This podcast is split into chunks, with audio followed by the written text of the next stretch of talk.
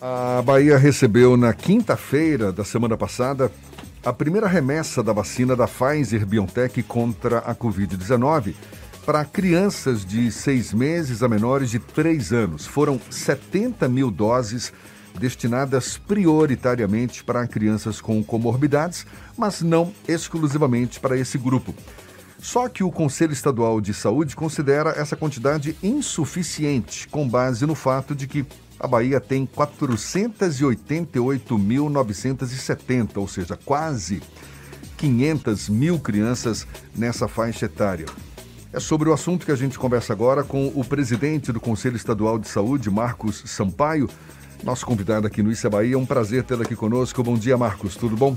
Bom dia, Jefferson. Bom dia aqui, Ernesto Marques. Bom dia a todos os ouvintes. É, nós, do Conselho Estadual de Saúde, um órgão deliberador, fiscalizador do Sistema Único de Saúde do Estado da Bahia, é, levantamos essa preocupação, achamos muito insuficiente o quantitativo de doses que foram enviados para a Bahia. E não é um filme novo esse, né? Agora, é o tipo da situação que vocês esperam seja revertida?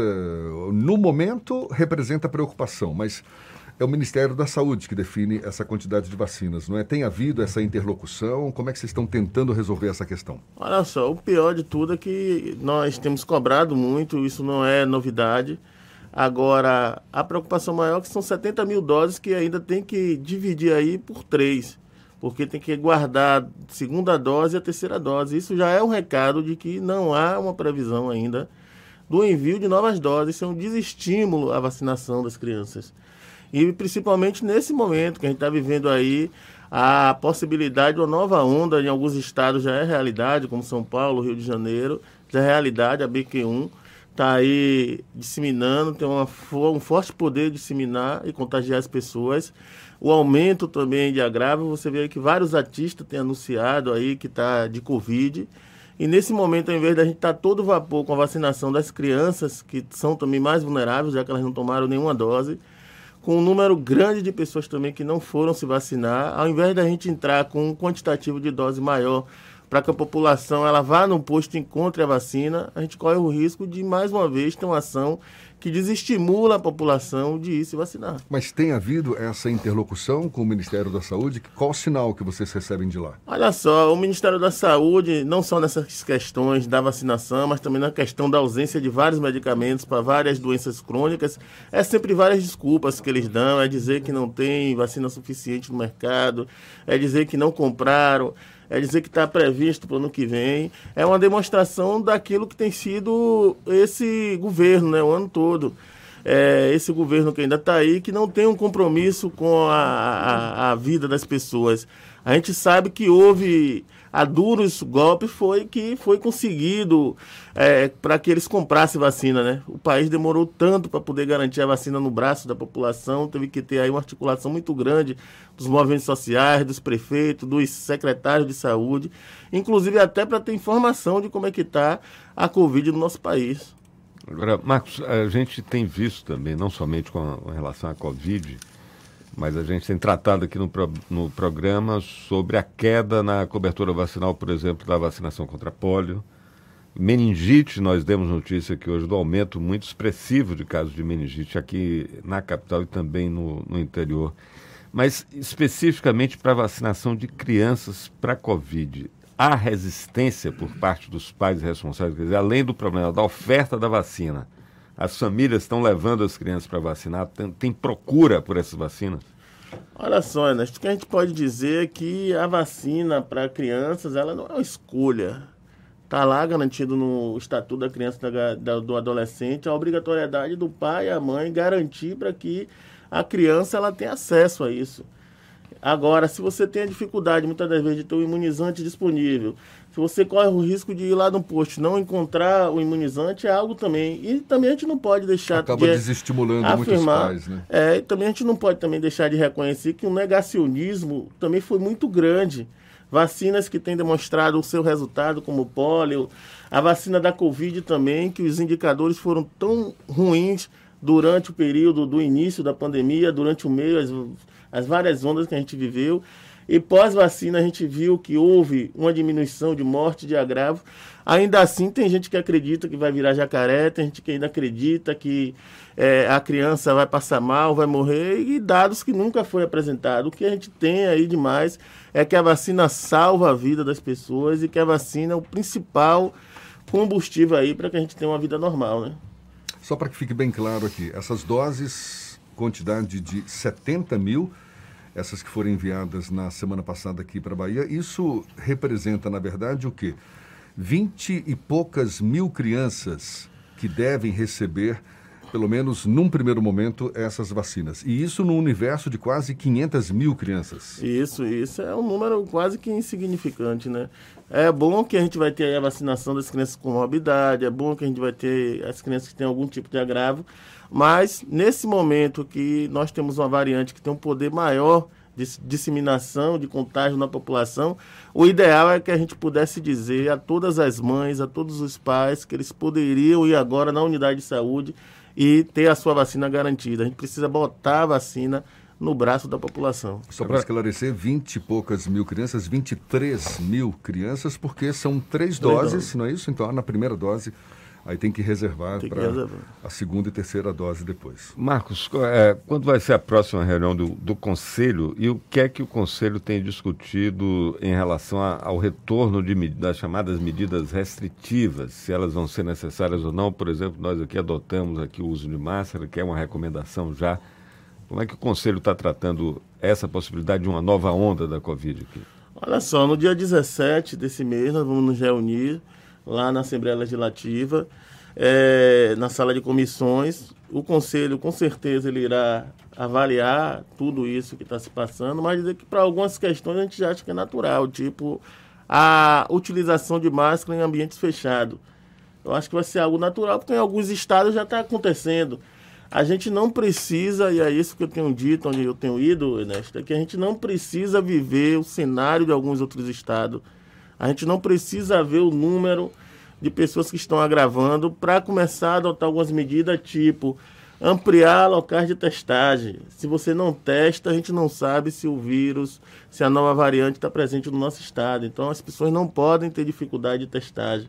A gente precisa retomar as estratégias de vacinação que deu certo, drive-thru, levar a vacina em casa das pessoas acamadas, fazer com que mais unidade de saúde tenha disponíveis vacina, para que as pessoas não tenham a desculpa de que é o transporte, não tenham a desculpa que é porque ah, o posto está numa região onde tem alguma dificuldade de ser encontrado, e a utilização de máscara e a disponibilização de álcool gel. Hoje você entra às vezes num restaurante, num ambiente fechado, e eles não querem mais disponibilizar o álcool em gel para que os próprios clientes e os próprios trabalhadores utilizem. Então, são as medidas coletivas que serão adotadas, eu acredito, de forma natural. Nós ainda na Bahia não vivemos um ambiente de terrorismo, de dizer, não, olha, o negócio está pegando, mas agir por antecipação de algo que a nossa fronteira está aberta, tipo São Paulo, Rio de Janeiro, agora na Austrália teve um, um, um navio que tinha cerca de 800 casos de Covid. Nós também recebemos cruzeiro.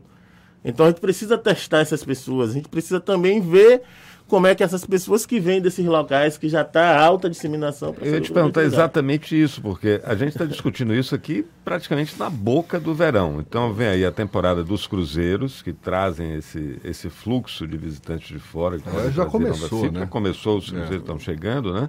E vem todo o circuito de festas populares, essa ansiedade que está todo mundo, que é normal, né? Dois anos sem carnaval, etc., isso gera uma certa apreensão de quem, por exemplo, do, do empresariado do setor de, de, de, eventos, que é um segmento forte na nossa economia aqui, gera alguma apreensão ou dá para a gente, com base no que a gente aprendeu até aqui, a gente encarar um verão com mais segurança, sem tanto transtorno como foi no, no período mais duro?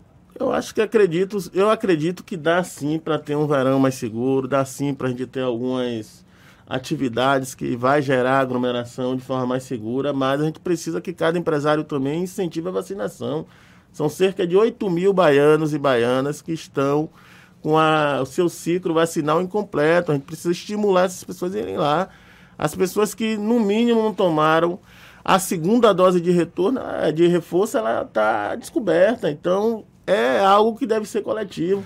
Anuncia a festa, mas anuncia também a necessidade de tomar vacina. Nós mesmo estamos defendendo no Conselho Estadual de Saúde o retorno do, da cobrança do, da comprovação de vacina. Isso é um estímulo. Marcos. Como ninguém cobra, ninguém apresenta e às vezes o indivíduo esquece ou não vai se vacinar. Começa todo Marcos, mundo a relaxar. Qual é o poder que o Conselho Estadual de Saúde tem para fazer valer essas recomendações que você citou, como por exemplo é, a volta do uso da máscara, novos postos, os drive-thrus, é, para facilitar a vacinação, a entrega da vacinação para quem está acamado.